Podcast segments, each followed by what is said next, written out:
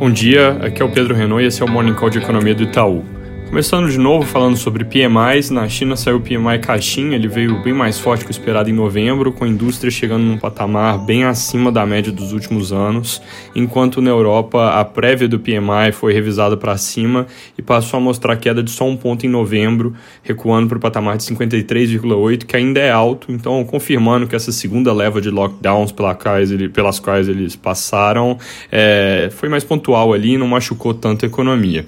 Nos Estados Unidos, hoje ao meio-dia, tem discurso do presidente do Fed no Senado, com conteúdo que já foi divulgado, indo na linha de que o Banco Central ainda está cauteloso com a economia, que a recuperação está correndo de forma um pouco mais lenta agora, mas que as notícias sobre vacinas são muito positivas para o médio prazo. Sobre vacinas, inclusive, a Pfizer e a BioNTech pediram hoje autorização regulatória na União Europeia e isso possibilitaria liberar a vacina antes do fim do ano.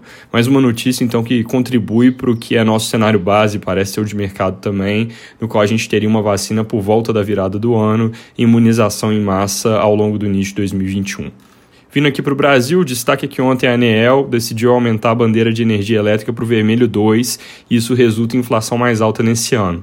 Para explicar um pouco melhor, a ANEEL tem esse sistema de bandeiras que seriam basicamente níveis de tarifas adicionais de energia que vão variar de acordo com as condições de geração. Então, por exemplo, quando os reservatórios estão baixos, chuvas atrasam, tem que usar muita térmica, o custo de geração fica maior e aí aumenta a bandeira.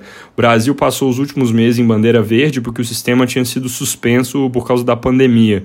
Mas agora a Enel decidiu reativar as bandeiras de forma até inesperada e com isso a gente subiu três degraus de uma vez para a bandeira vermelha 2, basicamente porque a situação hídrica está desfavorável e o consumo está alto. Então agora vão cobrar cerca de R$ reais a mais para cada 100 kWh Efeito prático disso é que a conta de luz aumenta bastante em dezembro e isso adiciona cerca de 0,45 pontos para a inflação do ano. Então, por causa disso, a nossa projeção de IPCA sobe de 3,75% para 4,3%. Aproveitando aqui também para incorporar alguma pressão adicional e marginal, um 0,10 ali, de alimentos no final do ano.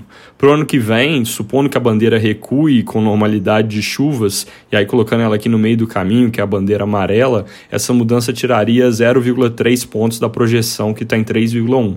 Acontece que a gente ia revisar esse número para cima em breve por causa de aumento de plano de saúde. Aí com essa novidade, uma coisa compensa a outra e a gente vai deixar parado em 3,1% mesmo. Então projeções de IPCA aumentando nesse ano para 4,3% e mantida em 3,1 para 2021. Fora isso, ontem o estado de São Paulo, como um todo, voltou para a fase amarela do programa de enfrentamento à pandemia. Isso significa restrições, principalmente no setor de serviços, onde restaurantes, shoppings, academias, por exemplo, têm que reduzir capacidade de 60% para 40% e horas de abertura de 12% para 10%. Escolas, escritórios, fábricas continuam funcionando como estavam, então o impacto dessas medidas sobre a atividade econômica, obviamente, existe, mas tende a ser mais limitado. É isso por hoje, bom dia.